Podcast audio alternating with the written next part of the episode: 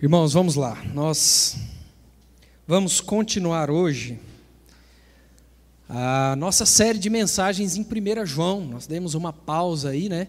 Ficamos o mês de outubro todinho ouvindo é, outros pregadores, pregadores convidados. Nós tivemos um mês de aniversário. O pastor Valmir falou: Quem vai ser hoje? Eu falei assim: Hoje é de volta para mim, não tem? então tivemos um, um mês de muita festa, né? Hã? Foi a Júlia que perguntou? Vou levar a Júlia no conselho. Gente, encerramos então o mês de outubro com pastores convidados. Nós comemoramos sete anos como igreja organizada, mas antes nós já tínhamos iniciado essa série, a essência do Evangelho, né, conversando aí sobre a primeira carta de João. A ideia desse título, a essência do Evangelho, é justamente tentar transmitir resumidamente o conteúdo dessa carta mostrar a intenção de João a escrever essas cartas, que é justamente resgatar alguns princípios, é, bases elementares da nossa fé. Por isso a gente intitulou essa série de A Essência do Evangelho. Continuando então esses nossos estudos, eu quero convidar você a abrir a sua Bíblia em 1 João, capítulo 3. Nós vamos ficar aí do verso 7 ao verso 10. 1 João, capítulo 3 do verso 7 ao verso 10, dando continuidade à nossa série A Essência do Evangelho. 1 João 3, verso 7 a 10. Você pode abrir aí na sua Bíblia ou acompanhar aqui na projeção, do jeito que você quiser, tá bom? O texto diz assim: Filhinhos, não vos deixeis enganar por ninguém. Aquele que pratica justiça é justo, assim como ele é justo. Aquele que pratica o pecado procede do diabo, porque o diabo vive pecando desde o princípio. Para isto se manifestou o Filho de Deus, para destruir as obras do diabo. Todo aquele que é nascido de Deus não vive na prática de pecado, pois o que permanece nele é a divina semente. Ora, esse não pode viver pecando, porque é nascido de Deus. Nisto são manifestos os filhos de Deus e os filhos do diabo. Todo aquele que não pratica justiça não procede de Deus, nem aquele que não ama a seu irmão. Nós vamos ficar até aqui hoje. Tem uma historinha antiga, que na verdade eu acho que é uma piada, não, é, não deve ter acontecido de fato. Mas eu lembro de no seminário ouvir essa, essa história aí de que um dia uma criança né, falou para a mãe: Mãe, vamos na igreja, me leva na igreja. E a mãe, não querendo ir na igreja, falou assim: Eu não vou na igreja, não, mas você vai mandou o menino para a igreja, o menino foi lá na escola dominical, teve lá a lição, teve lá a pregação e tudo, e ele chegou da igreja e a mãe perguntou para ele: E aí, como é que foi lá na igreja? Ele: Ah, foi bom. Mas o que, que, você, que, que, que, que o pastor falou? Aí ele falou: Você falou sobre pecado. E aí a mãe: Mas o que, que ele falou sobre pecado? Aí o menino falou assim: Ele é contra. Então, essa historinha, que eu acho que é de fato uma piada, nos mostra um pouco de como muitas vezes nós tratamos o pecado. Às vezes eu percebo que a gente vive num tempo onde nós não tratamos os nossos pecados com a severidade que eles merecem. Que nós olhamos para o pecado, muitas vezes, com a leviandade dessa criança, dessa historinha, dessa piada. Parece que nós, como igreja, nós fomos perdendo aí no decorrer do tempo, no decorrer da história, esse princípio de santidade, esse princípio da luta contra o pecado, o ímpeto do desejo de tirar das nossas vidas tudo aquilo que nos afasta de Deus. Eu creio que muitas vezes nós vivemos tempos assim, onde tratamos o pecado como se ele fosse apenas uma opinião de alguém que é a favor ou contra. Quando a gente olha para essa carta, a gente já tem conversado sobre esse contexto, ela foi escrita pelo apóstolo João, que é também o autor do Evangelho, autor também de Apocalipse, e nós estamos diante de um conteúdo extremamente rico. Eu já citei isso, mas vou repetir. John Wesley, por exemplo, falava que 1 João era a parte mais profunda das Escrituras. Então existem ensinamentos muito ricos, muito valiosos aqui nessa carta. Ela foi uma carta circular, uma carta que passou pelas igrejas localizadas ali na província da Ásia, e como nós já temos dito, já temos conversado, João enfrentava um grande desafio contra talvez a maior das heresias dos dois primeiros séculos da igreja, que foi o gnosticismo. Gnosticismo estava aqui nascendo e começando a criar raízes no meio da igreja, com ideias que não tinham nada a ver com o evangelho, com concepções que não tinham a ver com a doutrina que os apóstolos tinham deixado para essas igrejas. Esses gnósticos, por exemplo, pregavam que o espírito era inteiramente bom e a matéria inteiramente má, sendo assim, eles negavam a encarnação de Cristo, diziam que Cristo não tinha de fato encarnado num corpo humano. Eles diziam que a salvação seria alcançada não mediante a fé, mas mediante a esse conhecimento, é, mas sim isso que está fora do corpo, como se fosse algo transcendental. Eles não acreditavam, inclusive, na busca por santidade, e é bem por isso que João bate nessa tecla por muitas vezes nessa carta, porque se a matéria é necessariamente má, é inútil a gente tentar buscar uma vida de santidade, porque a gente nunca vai conseguir e é para ser assim mesmo. E João então vem desde o início da carta, reforçando a essência do Evangelho, num dos principais objetivos que ele tinha, que era de combater esses falsos ensinamentos que estavam nascendo no meio das igrejas. É por isso que João começa a carta falando sobre aspectos morais do Evangelho. Lá no capítulo 1, a gente vê ele falando que Deus é luz e que nele não há trevas. Ele fala sobre a luta contra o pecado. Lembra 1 João 1,9, muito conhecido? Se confessarmos os nossos pecados, Ele é fiel e justo para nos perdoar os pecados, nos purificar de toda iniquidade.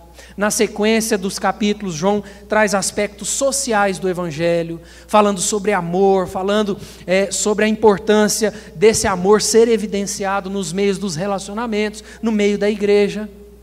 A gente também viu João fazendo uma pausa em toda essa exortação para trazer também uma mensagem de ânimo para essa igreja, para que aquela igreja não ficasse pesada demais com todas as exortações que ele estava trazendo. Nós vimos o apóstolo trazendo também mensagens de alerta e advertência àquela igreja, para que ela ficasse de olhos abertos com aquelas doutrinas e pessoas que estavam pregando um falso evangelho.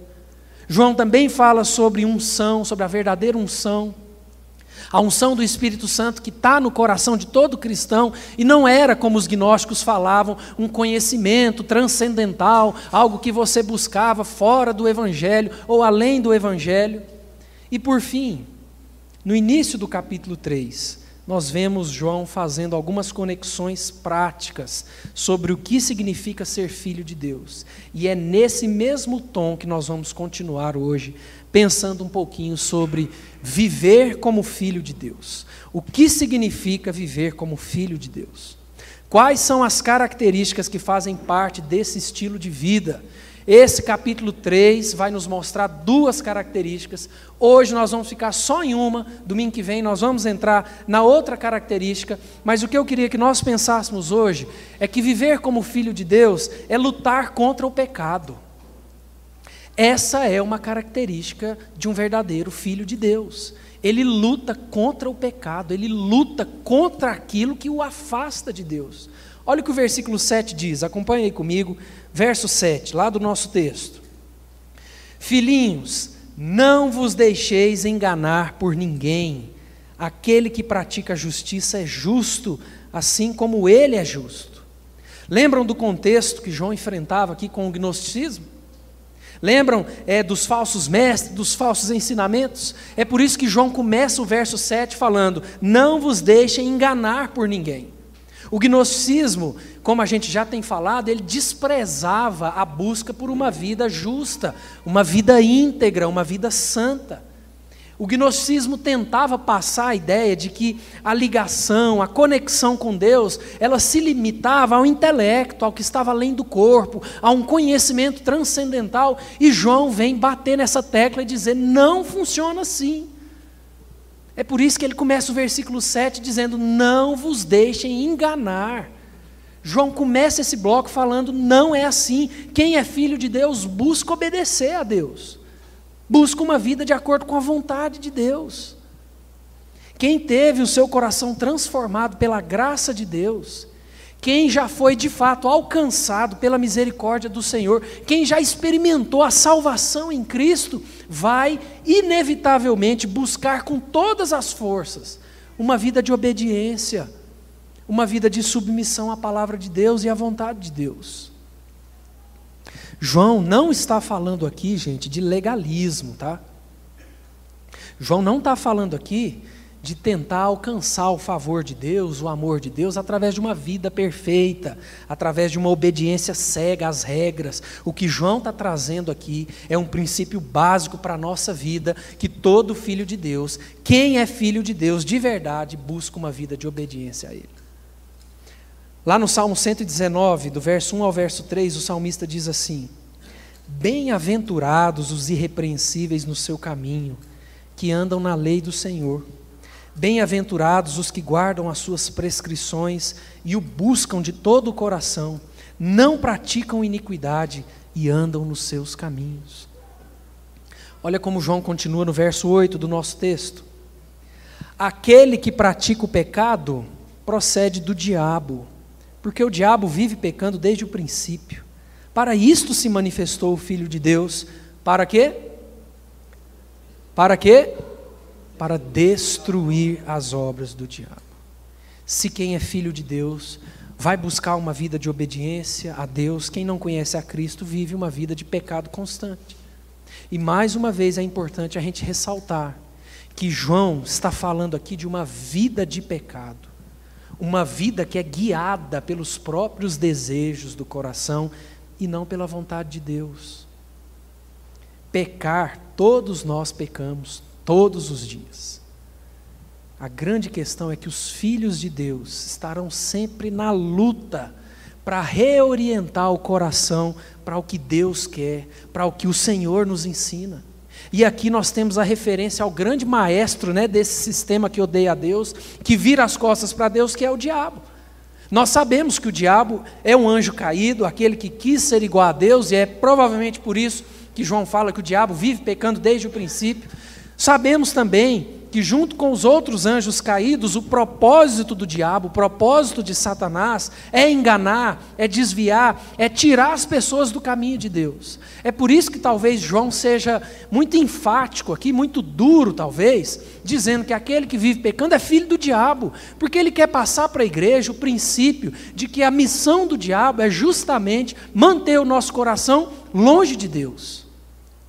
A missão do diabo é justamente essa da piada do menininho. Que pecado é, é questão de opinião. Que pecado esse negócio, essa conversa ficou lá no século passado, ninguém fala sobre isso mais. E nós precisamos tomar cuidado com isso.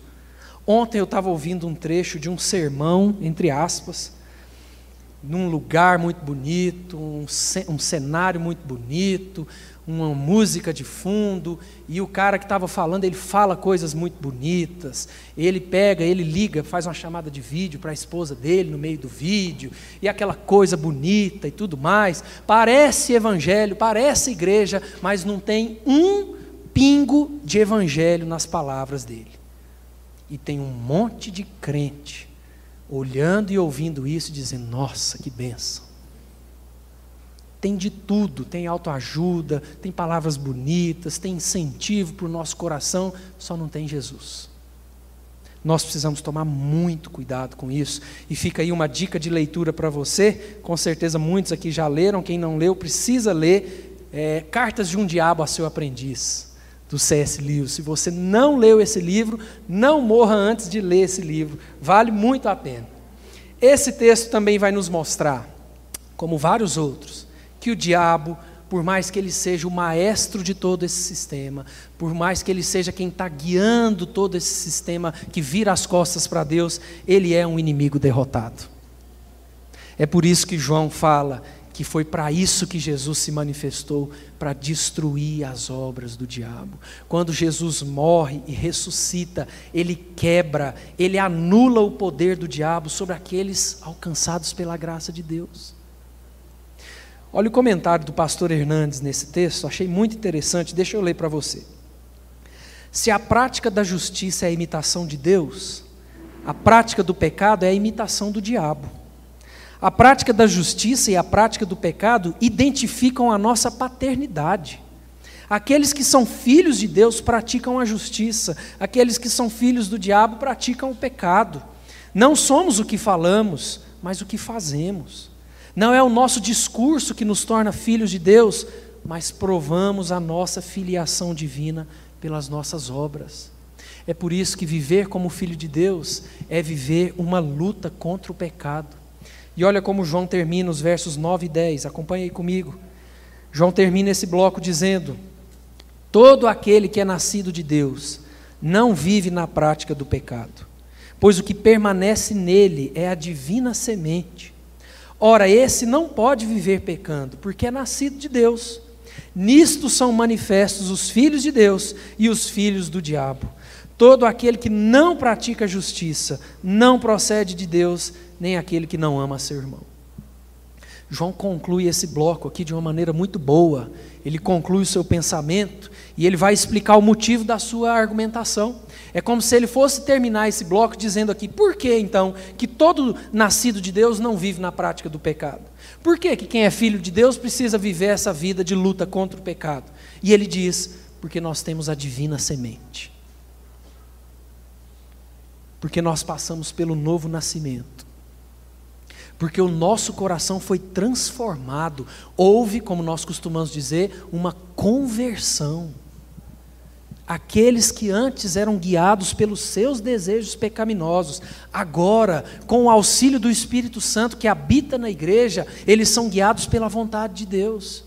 Essa pessoa foi regenerada se antes nós estávamos mortos em nossos delitos e pecados, como nós temos lá em Efésios, após o encontro real com Cristo, nós temos vida nova, nova orientação divina. E é muito interessante quando João usa a expressão divina semente. Tem a ver com sêmen mesmo. É justamente a ideia de que, assim como nossos filhos biológicos crescem com as nossas características, com as características dos pais, assim também, através dos nossos pais, nos foi herdada a semente do pecado.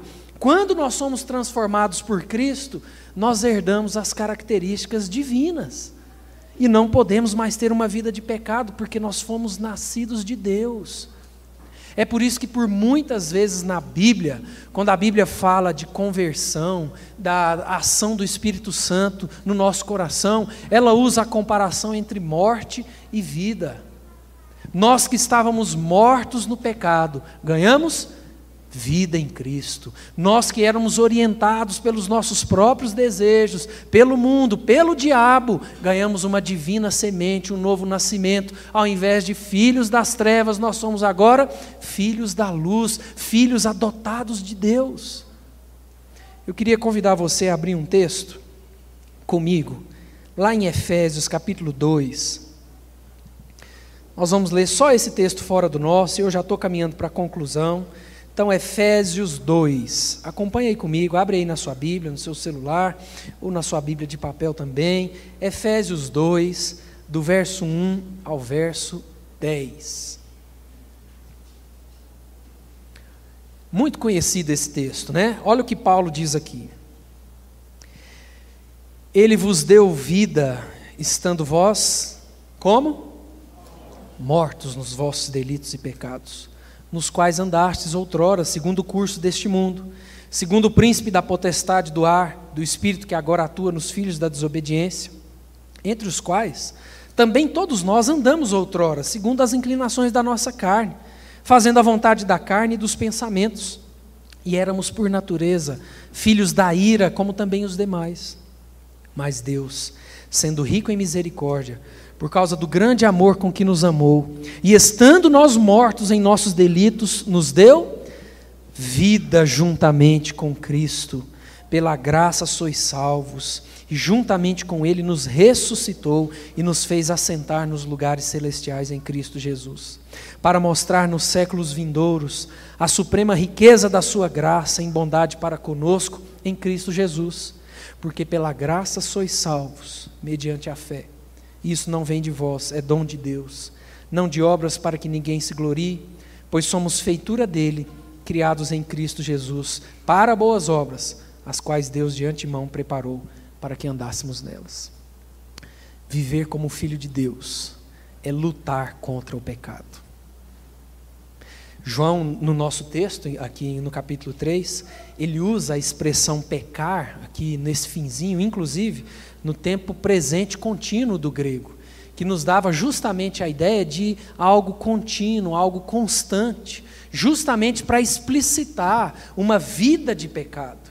Quando João fala dos filhos do diabo, das pessoas que não praticam a justiça, ele não está falando de pessoas que pecam, porque todos nós pecamos, mas ele está falando de pessoas que têm uma vida guiada pelo pecado.